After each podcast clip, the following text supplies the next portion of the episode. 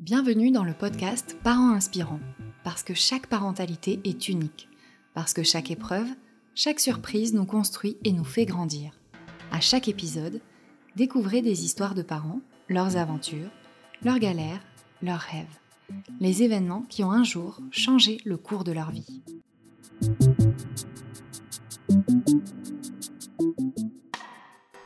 Pour de nombreuses femmes, accoucher à la maison peut faire peur. Pour Julie, pas du tout. C'est plutôt une évidence. Même si c'est son premier enfant, elle est sûre de son choix.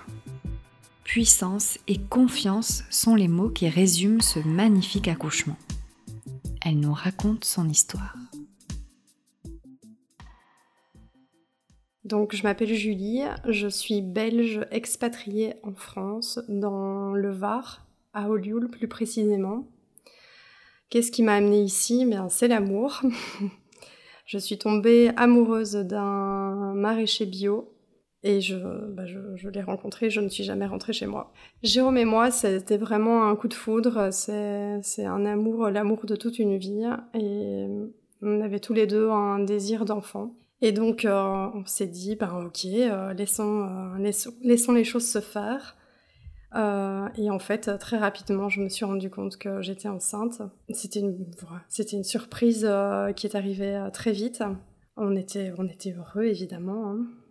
Surpris mais heureux. Et c'est tout de suite posé la question du choix du lieu d'accouchement. et là, j'ai j'ai soumis à, mon compagnon cette volonté que j'avais au fond de moi d'accoucher à domicile chez moi. Pour lui, euh, c'était normal, c'était tout à fait euh, possible et il avait envie de me suivre dans ce projet. Donc euh, je savais que dans autour de Toulon, il y a des sages-femmes qui accompagnent les accouchements à domicile et donc je les ai contactées. J'ai accroché avec l'une d'elles qui m'a suivi euh, tout au long de ma grossesse. Voilà, ça a été vraiment une rencontre exceptionnelle et je me suis sentie euh, très très bien accompagnée.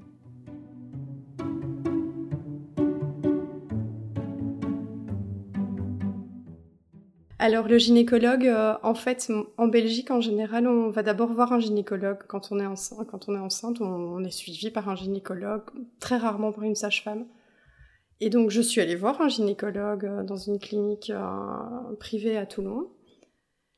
Et puis, très rapidement, je lui ai dit, mais est-ce que vous pourriez m'aiguiller euh, vers une, vers une sage-femme qui, qui, accompagne les accouchements à domicile? Et là, en fait, j'ai senti, je ne savais pas que c'était tabou à ce point-là, j'ai senti la personne se reculer et en même temps me dire, bah, c'est une bonne idée, parce qu'en fait, je pense, et ça, ce sont ces mots, que les Françaises ont du mal avec la douleur, mais c'est tout à fait possible. Mais bon, sachez qu'il y a quand même des risques. Donc il était vraiment entre chien et loup. Il savait pas bien euh, se positionner parce que je pense qu'il avait jamais été confronté à cette question. Et moi, j'arrivais, euh, enfin, avec toute ma naïveté euh, légendaire.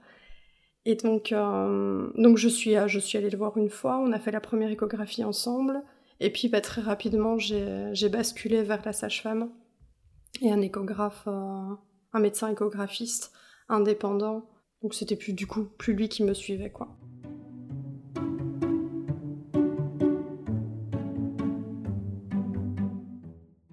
Ça c'est important évidemment que toutes les conditions soient requises pour que ça se passe bien. Donc le gynécologue m'a dit que tout était ok. Donc ça c'était à la T1 et la T2 je l'ai faite avec un, un médecin échographiste.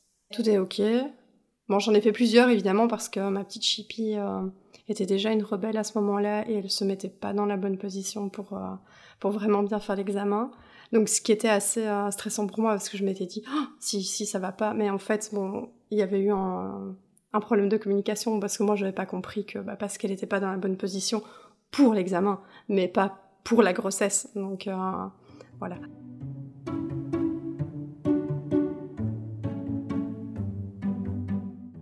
J'avais lu des articles euh, qui disaient que même une femme dans le coma, donc qui est pratiquement inconsciente, euh, peut accoucher. Parce que le corps, euh, bah, d'abord l'enfant a envie de sortir, et le corps fait, le, fait le job pour expulser le bébé. Donc voilà, je m'étais dit que physiquement, le corps il allait faire ce qu'il fallait faire, puisque c'est comme ça, c'est dans, dans sa physiologie de faire naître un bébé. Par contre, mentalement, ben voilà, il fallait euh, quand même se dire que, ok, euh, je suis chez moi. Bon, il n'y a pas euh, toute cette brigade d'infirmières, de sages-femmes, de médecins, de pédiatres, et je sais pas tout qui autour de moi. On est à la maison, on est à maximum un quart d'heure d'une maternité où on peut me recevoir en urgence. Voilà, euh, il y a une question de confiance. Pour moi, la base de la AD, donc l'accouchement accompagné à domicile, c'est la confiance. La confiance en soi, d'abord, la confiance en le couple, et la confiance, évidemment, avec la sage-femme qui accompagne l'accouchement. Donc la doula, euh, c'est quelqu'un qui accompagne les parents avant, pendant et après l'accouchement absolument pas d'un point, et j'insiste sur ce mot, absolument pas d'un point de vue médical, mais vraiment d'un point de vue euh, accompagnement euh, émotionnel, euh, physique des fois. Hein. Des fois, il y a des doulas qui viennent faire la vaisselle ou même qui viennent cuisiner, garder un enfant ou faire promener le chien. Ça, ça existe voilà, c'est quelqu'un qui accompagne euh, dans les angoisses, qui accompagne euh, dans les émotions positives et négatives. Et c'était pour moi, au début, je comprenais pas. Je m'étais dit, j'ai peut-être pas besoin de tout ça. Et en fait, euh, aujourd'hui, quand je repense, je repense à mon accouchement, je revois ma doula me serrer dans les bras et me dire, tu vas le faire, tu vas y arriver. C'est bon là, c'est bien ce que tu fais. Et en fait, c'était vraiment c'est vraiment quelqu'un qui, bon, bah déjà, elle a l'habitude d'accompagner euh, des, mamans, futures mamans, et, en plus, elle est spécialisée dans l'accompagnement de l'accouchement à domicile. Et donc, elle, elle sait, voilà, elle, sait, hein, elle est rassurante en fait. Et moi, elle m'a énormément rassurée. Parce que le papa, mais oui, c'est quelque part ce qu'on attend de lui, mais lui aussi, il est face à l'inconnu, quoi. Donc, euh, pour l'anecdote, il m'a parlé de, du service fiscalité de la ville de Toulon au moment où j'étais dans ma baignoire entre deux contractions. Au fait, il y a la femme qui m'a téléphoné. Jérôme, ta fille va naître. Et donc, euh, il était, enfin voilà, le papa était un, peu perdu quand même euh, dans partager entre cette émotion, cette impatience que, que notre fille arrive et l'angoisse quand même euh, qui, qui est générée par un accouchement de manière générale, pas particulièrement à domicile, mais par l'accouchement de manière générale. Donc, euh, voilà. Et Joanne, ben, elle, a, elle a pu remettre du, la sécurité et garder cet espace pour que, pour que nous, on puisse euh, faire naître notre fille à la maison.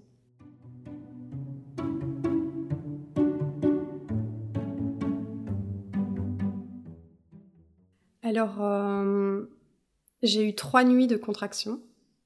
Mais pour moi, c'était pas assez douloureux. Donc, pour moi, ça pouvait pas être des contractions, euh, des vraies contractions. donc, euh, j'allais marcher beaucoup, même si on était confinés. Je m'étais dit que si jamais je croisais, je croisais la police qui, qui, allait me verbaliser, parce qu'à l'époque, il fallait faire des attestations de déplacement que j'allais les faire rire en leur disant écoutez monsieur je vais accoucher là je dois marcher. Donc euh, je pense pas qu'ils m'auraient euh, m'aurait mis une amende. De toute façon ça aurait été très très très drôle. Donc euh, j'allais énormément marcher. Je pense que j'ai nettoyé ma maison une, bonne dizaine de fois avant l'arrivée de ma fille. J'ai changé la place des meubles. Enfin voilà j'étais vraiment à fond dans la création de mon nid. Donc pendant 60 12 heures, j'ai eu euh, des contractions uniquement la nuit, elles s'arrêtaient le matin, donc c'était assez anarchique. Euh, ma sage-femme était euh, informée. Et puis, le vendredi après-midi, elle me dit, bah écoute, je vais venir te voir, on va regarder. Et en fait, elle est arrivée vers 14 heures. Et elle m'a dit, je regarde, ok, bon, je pense que je vais rentrer chez moi, je vais aller m'occuper de ma fille et puis, puis je reviendrai te voir. Et en fait, elle est jamais repartie. Parce que ma fille a décidé de naître à 19h45. Donc, euh, mais moi, j'avais pas compris en fait. Enfin, j'avais pas compris. C'est-à-dire que j'étais déjà dans mon monde. Et donc, euh, c'est quand j'ai vu, euh, j'ai vu Joanne arriver, la doula, que je me suis dit, ah ouais, mais elle m'avait dit que si c'était, que si Joanne arrivait, que si Joanne était prévenue, c'est que c'était pour aujourd'hui. Et en fait, ça redonnait du, ça redonnait du, de, la dynamique dans, cet accouchement. Et donc, bah voilà, Inès est née en, elle est née 5 heures, en 5 heures, quoi. Enfin, voilà. Entre le moment où, ma sage-femme est arrivée et le moment où elle est née, il s'est passé 5 heures.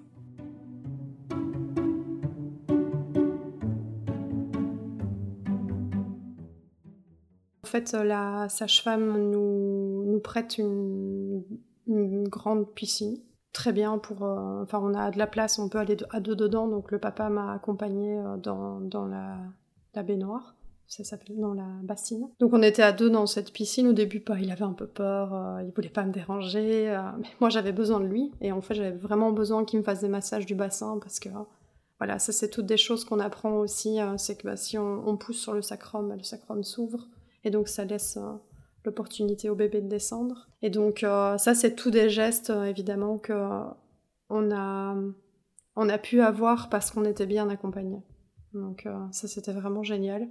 Alors j'ai pas, j'ai pas utilisé de ballon, j'ai pas utilisé d'écharpe, tout ça, je n'en ressentais pas le besoin. Moi, j'aime l'eau et je me sentais très très bien dans l'eau. Donc du coup, ben, mon compagnon a été chargé de venir avec moi dans l'eau pour être actif dans cet accouchement. Alors, euh, en fait, j'avais un, brièvement euh, organisé ce, lieu. Donc, euh, pour l'anecdote, j'avais gonflé la piscine un mois avant l'arrivée de ma fille. Parce que je voulais que tout soit, que tout soit prêt le jour J. J'avais fermé les volets parce que je voulais la pénombre et je voulais un maximum de bougies. Donc, j'avais voilà, j'avais acheté des bougies, j'avais mis de la musique. Donc, je me souviens chanter du Brel pendant l'accouchement. Euh, donc ça, voilà, c'était vraiment, j'avais organisé ce cocon. Euh, j'avais pas envie d'avoir, euh, je sais que des personnes choisissent de mettre de l'encens ou autre. Moi, j'en voulais pas parce que je savais que ça ne me conviendrait pas. Je suis très sensible aux odeurs. Donc voilà, la lumière et l'eau, c'était vraiment... et la chaleur, évidemment. Ça, c'était vraiment important pour moi. Je sais que j'avais préparé des, des boules d'énergie, mais j'en ai pas voulu. J'avais trop peur de vomir en fait. Parce que je sais que euh, quand je suis dans l'émotion, je, je risque d'avoir l'estomac qui, qui fait des bons. C'était pas le moment.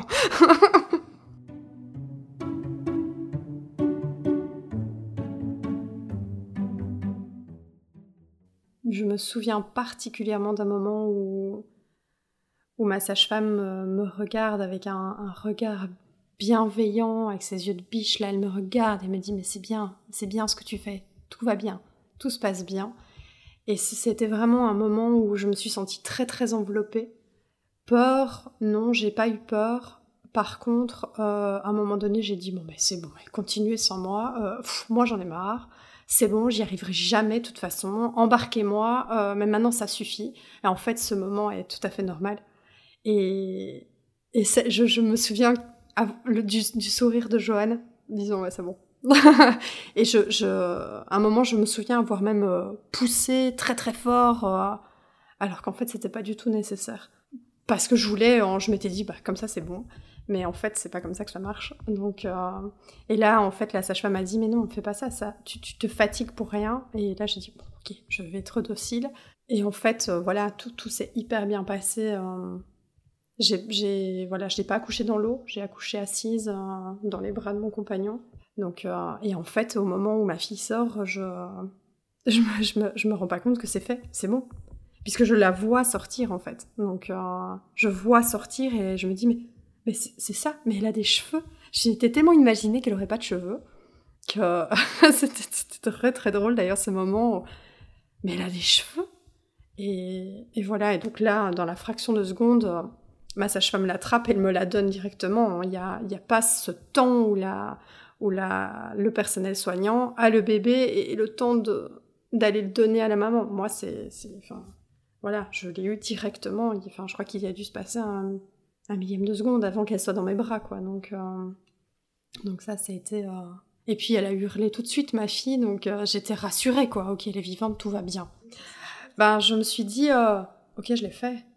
Parce que moi, évidemment, comme on m'avait dit, tu te rends pas compte, tu te rends pas compte de la douleur, tu n'y arriveras jamais, t'as jamais accouché, enfin pour un premier, c'est risqué. Évidemment, j'en ai eu des remarques, des remarques comme ça, mais je m'y suis fermée volontairement parce que j'étais sûre de moi, de mon projet, et je voulais pas écouter les, les accouchements catastrophes de toutes mes copines, ou de certaines de mes copines, parce que je voulais essayer. Donc je m'étais évidemment entourée de personnes qui avaient accouché à domicile, euh, via les réseaux sociaux, hein, évidemment. Et j'attendais mon moment, quoi. Donc euh, là, quand ma fille est sortie et que j'étais, enfin moi, vivante et elle vivante, euh, le soulagement, quoi. Bon, après, on oublie qu'il faut sortir le placenta aussi, mais, mais en attendant, voilà, ma fille était contre moi, elle a directement pris le, le sein. Voilà, il n'y avait aucun problème. Les tests, les tests sont faits par la sage-femme comme en clinique. Donc tout allait bien. Je ne me suis pas mise en danger et elle non plus. Euh, alors Inès est née à 19h45. Et alors évidemment c'est difficile d'avoir la notion du temps, mais je pense que la sage-femme doit être partie vers 1h euh, du matin. Ouais. Je sais qu'elle a mangé des, spaghettis bolo que j'avais euh, mis au congèle. Et oui, elle est, oui, oui, vers 1h du matin, elle, est, elle, est, rentrée chez elle et le lendemain matin, elle est venue nous voir. Donc, voilà, évidemment, tout en restant disponible par téléphone en, cas de problème, mais, tout allait bien.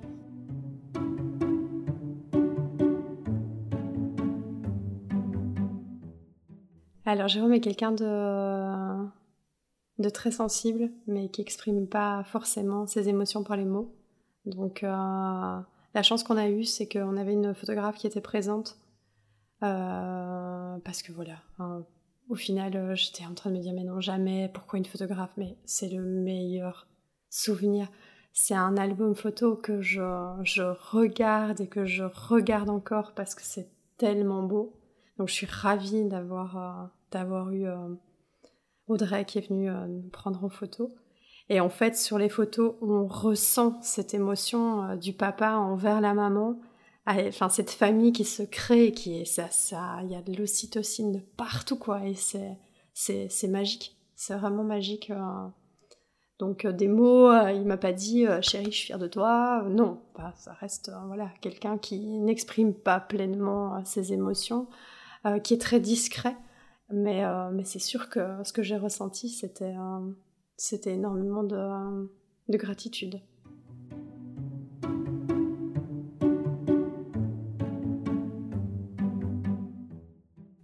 Rien au monde, non. Si je pouvais revivre ce moment, euh, ben, je signe direct, quoi.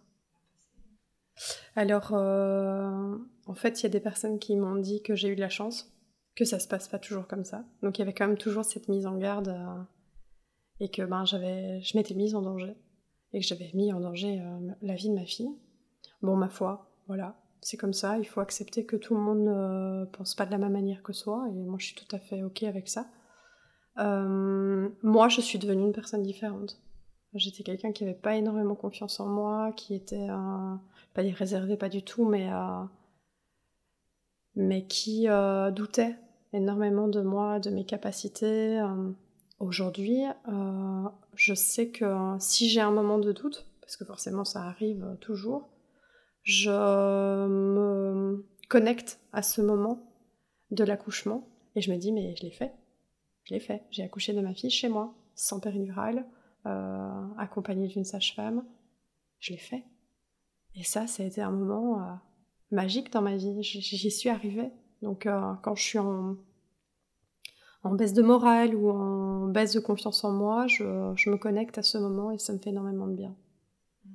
Parce que je suis allée chercher chez moi cette femme sauvage, cette puissance de la femme et, là, aujourd'hui, quand je me connecte à ça, euh, je, me sens. Je me sens mieux. Voilà.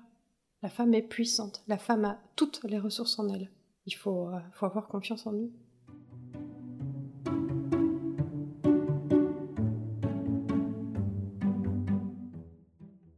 En fait, ce qu'il ne faut pas, c'est que l'accouchement à domicile soit un, un pied de nez au copain, soit moi je peux le faire. Enfin, il faut que ce soit, pour moi, ça doit être euh, inscrit dans nos gènes, quoi. Ça doit être euh, parce que c'est, effectivement, c'est un moment où on peut se mettre en danger, où on peut mettre son enfant en danger. il faut que ce soit... Il faut pas le faire pour le faire. Il faut le faire parce qu'on en est intimement convaincu. Je pense que le conseil que j'aurais, c'est de, c'est de, c'est de voir quelles sont les raisons pour lesquelles on veut accoucher à domicile. Si on veut accoucher à domicile parce que c'est le lieu où on, on veut accoucher et qu'on ne veut pas accoucher ailleurs, évidemment en respectant les conditions d'accès à l'accouchement à domicile, ou si c'est simplement pour euh, pour ne pas faire comme tout le monde, pour être euh, pour être dans l'extravagance, pour euh, dire aux copains ben moi je l'ai fait. enfin voilà, il faut pas vouloir le faire à tout prix. Il faut mesurer l'importance de, de ce lieu avant de se lancer. Et évidemment, rencontrer les bonnes personnes euh, qui sont diplômées. Donc les sages-femmes doivent être diplômées et inscrites à l'ordre des sages-femmes. Parce que ça aussi, hein, il y, a, y, a, des accoucheuses hein, qui, font ça, euh, qui font ça sans diplôme. C'est malheureux, mais ça existe. Et donc, euh, voilà, vraiment contacter des personnes, des, sages-femmes qui sont, qui sont répertoriées. Et vous pouvez notamment trouver euh, ce répertoire sur le site de la PAD, A-P-A-A-D. Voilà, c'est vraiment important de, de, se faire accompagner par des, des vraies sages-femmes.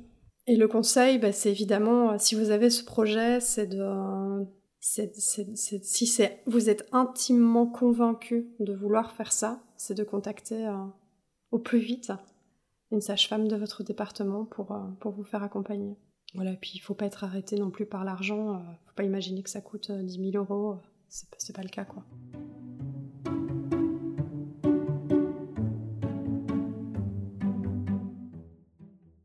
En fait, ce que je tiens à dire aussi, c'est que l'accouchement à domicile, quand on est accompagné par une sage-femme, c'est pas renier tout ce qui est médical. C'est prendre c'est se souvenir que la grossesse et l'accouchement, c'est pas pathologique. Bien que ça existe, hein, bien entendu, mais c'est pas pathologique. Si tout se passe bien, il n'y a pas de raison que ça se passe mal. Et donc, moi, je tiens vraiment à dire que euh, il faut pas méditer tous les jours, il faut pas être dans, il faut, pas faire des heures de yoga, il faut pas être euh, dans la contemplation, il faut pas euh, parler aux morts, il faut pas tout ça. On peut être quelqu'un qui, qui est cadre, dans une banque et accoucher à domicile. Voilà, c'est pas. Euh, ce que je veux dire, c'est que faut pas forcément avoir l'esprit bohème pour, euh, pour se dire je vais choisir l'accouchement à domicile. Ça peut, bien entendu, mais il y a d'autres profils beaucoup plus cartésiens qui, qui décident d'accoucher à, à domicile. Sans renier tout ce côté médical. Enfin, moi, les échographies, je les ai toutes faites, les prises de sang, je les ai toutes faites les pipis dans les petits pots aussi. Mais euh, voilà, je... tout le monde, tout le monde peut, euh, peut avoir ce, ce, projet. Faut pas imaginer qu'il euh, faut vivre dans une yourte sans eau chaude et, et imaginer qu'on, ou alors imaginer qu'on accouche dans des étables. Enfin, pas du tout quoi. Enfin, pas du tout. Ici, la sage-femme, elle, elle apporte des bonbonnes d'oxygène, elle apporte quand même du matériel à utiliser en cas d'urgence. Donc il euh, y a des choses qui sont préparées euh, où on met des notes avec le groupe sanguin, euh, la carte vitale, si jamais on doit rapidement aller en, en structure. Ça n'arrive pas souvent, mais ça peut arriver.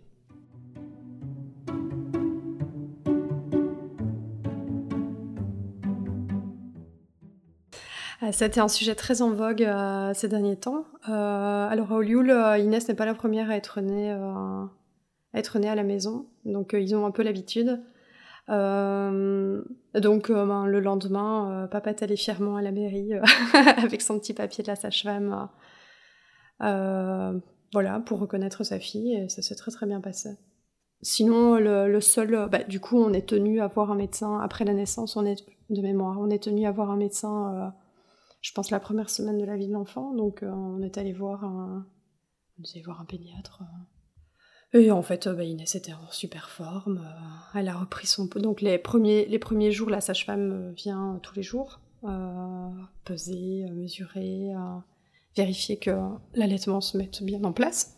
donc nous, on avait une, une têteuse de compète, donc elle a pris son poids. je crois qu'elle a perdu 100 grammes Et puis elle a tout de suite remonté la courbe.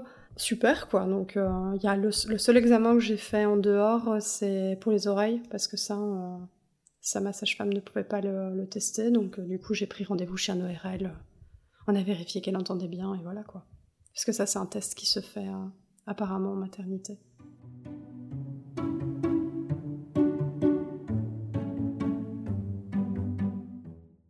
Je pense qu'on peut aussi parler du placenta parce que euh, c'est important. Enfin, pour moi, c'est important parce que c'est un organe que le corps fabrique le temps d'une grossesse. Le placenta, euh, j'en ai pas mangé. j'en ai pas mangé. Donc on a clampé euh, le, cordon d'Inès une fois qu'il s'est arrêté de battre, parce que du coup ça a permis à ce que tout le sang revienne dans mon bébé et pas dans le placenta. donc ça c'était vraiment important qu'elle ait tout son sang avant qu'on coupe. Et donc, euh, on n'a pas fait de rituel particulier. Je sais qu'il y a des personnes qui, qui le coupent avec une bougie. Enfin, moi, c'était pas du tout ma volonté. Je voulais pas faire de dessin, d'empreinte placentaire ou autre. C'était pas, c'était pas mon truc. Par contre, je l'ai gardé.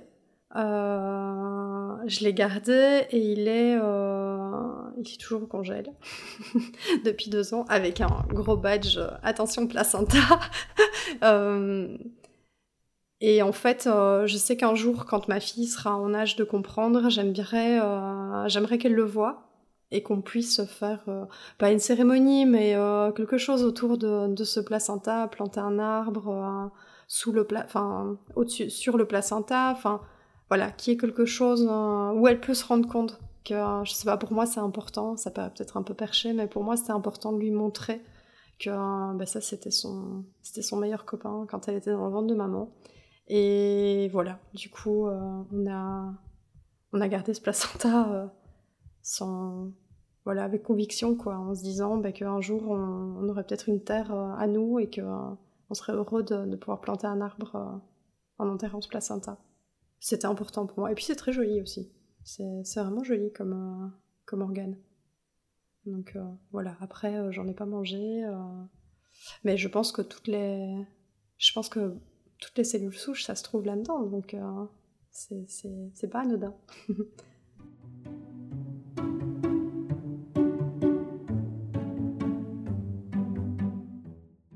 Alors, euh, ce qui est assez euh, surprenant, en fait, quand on accouche à domicile, c'est que mais dès que la sage-femme est partie, on se retrouve tous les trois.